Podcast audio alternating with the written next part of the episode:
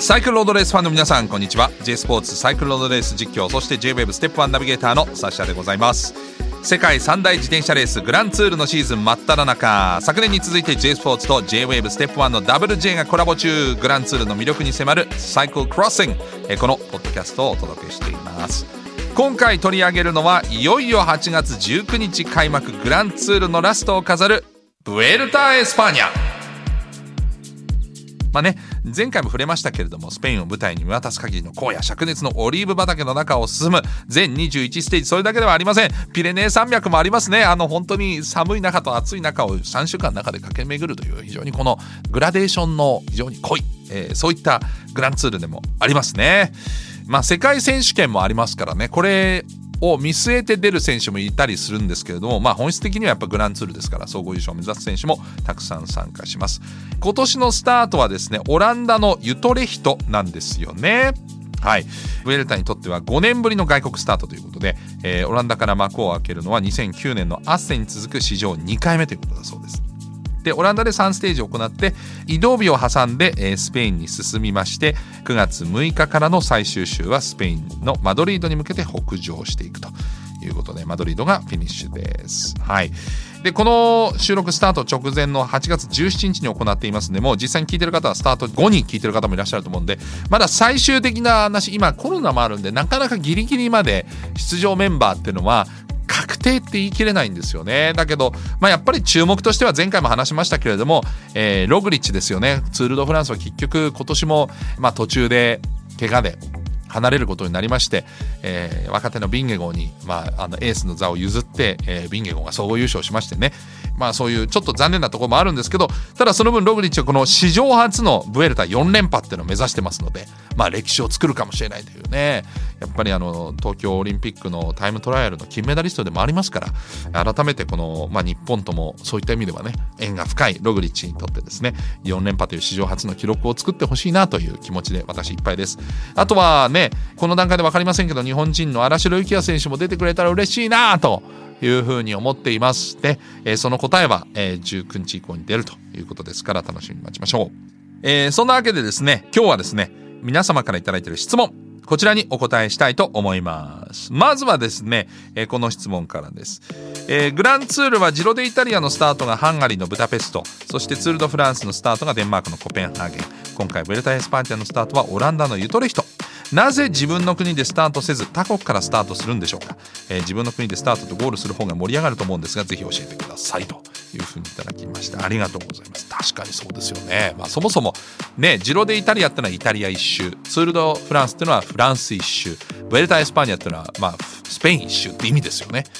いやいやスペインじゃないじゃん とかって思いますけどまあ本来的にはもちろん例えばこれはあの一番大きな、えー、グランツールの、えー、ツール・ド・フランスを例に例えますけどももともとはフランスの観光誘致のために、えー、行って、えー、いるのが、まあ、そもそも大会の始まりなんですよね。いろいろ回ることによって、各観光地こんなとこ行ってみたい。プラス、まあ、その当時は新聞を売るっていうのもあったんですよね。このニュースを伝えるっていうことで、まあ、いろんな新聞が競っている中でその大会を主催してたのが新聞社だったんでその新聞を、まあ、日本でもいろんなスポーツ新聞ありますよね。その中で、まあ、この大会を伝えてるのはまる新聞だけだからこれを買いたいっていうんでその購買のまだテレビもないような1903年にツール・ド・フランスが始まってますから。えー、ですから、まあ、情報源が少ない中で新聞を情報源にしていた当時に、えー、この、えー、ニュースを載ってる新聞を買うっていう、まあ、2つの主な意味があって、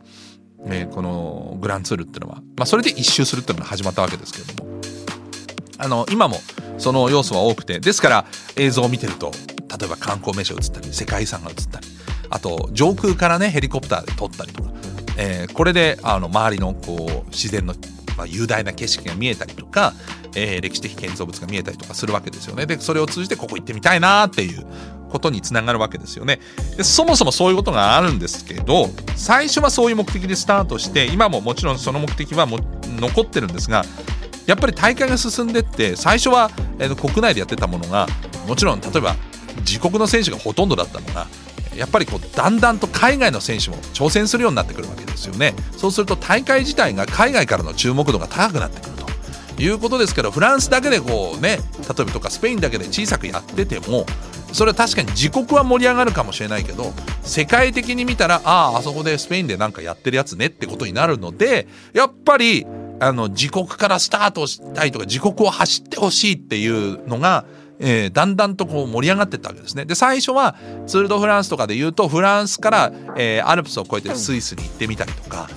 えイタリアの一部を走ってまた国境を越えて戻ってくるっていうのがあったんですけどだんだんそれだけじゃなくてやっぱり象徴的なスタートをゴールってのはやっぱり自国じゃないとっていうようなところがどっかあってスタートは、えー、どっか海外からやることによってその海外での盛り上がりこれをまたあの大会のパワーにしていこうということが、まあ、始まって最初のスタートはツール・ド・フランスでいうと1954年のオランダっていうのが一番最初の、え、海外でのスタートなんですけど、まあ、そういった形で、えまあ、あの海外との交流を高めることによって大会の価値を世界的に上げてるというのがまあえー、この海外スタートの一番の理由ですね。現に今回もコペンハーゲンでスタートをツール・ド・フランスしたことによって、えー、デンマークめちゃめちゃ盛り上がってでデンマーク人が総合優勝したっていうことですからやっぱり大きなパワーになるしそこからのね、まあ、もちろん金銭的なことも含めて。で海外にやることによってそれを夢見て少年たちがいつかね自転車選手になったりとかっていうのもありますからね。あの果てしない大きな、えー、これやっぱり効果があるんじゃないかと。以前ジロデイタリアも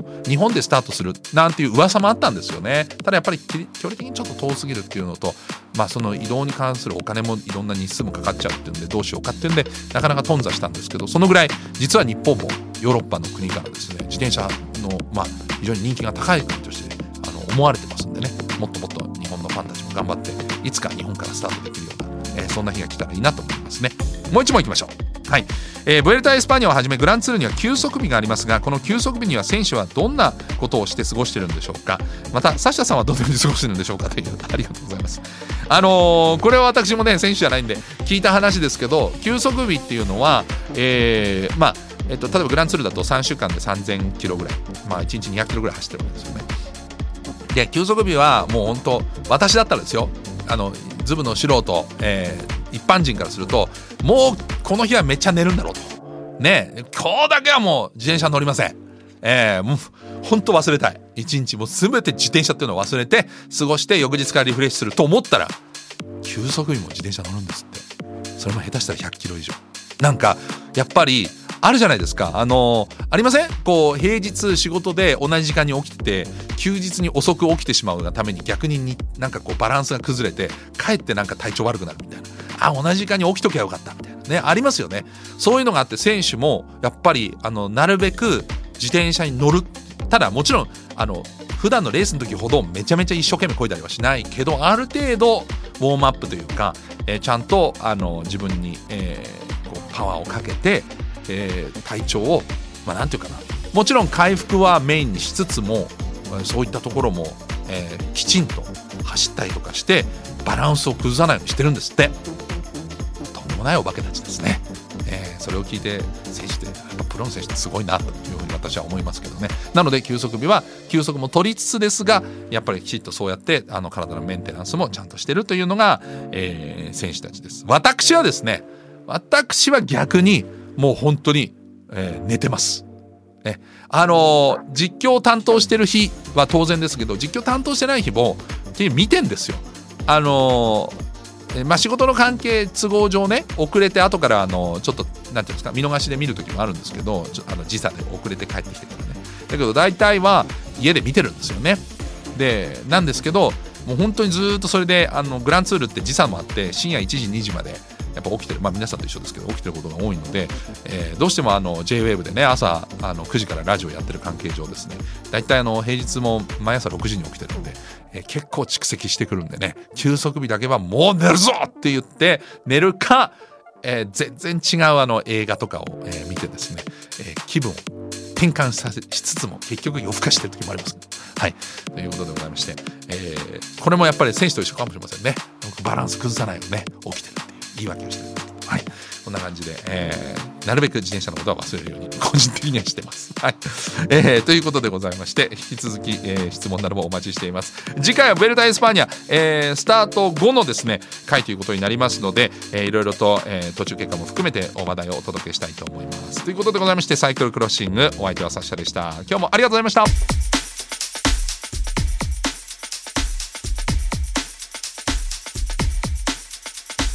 Cycle Crossing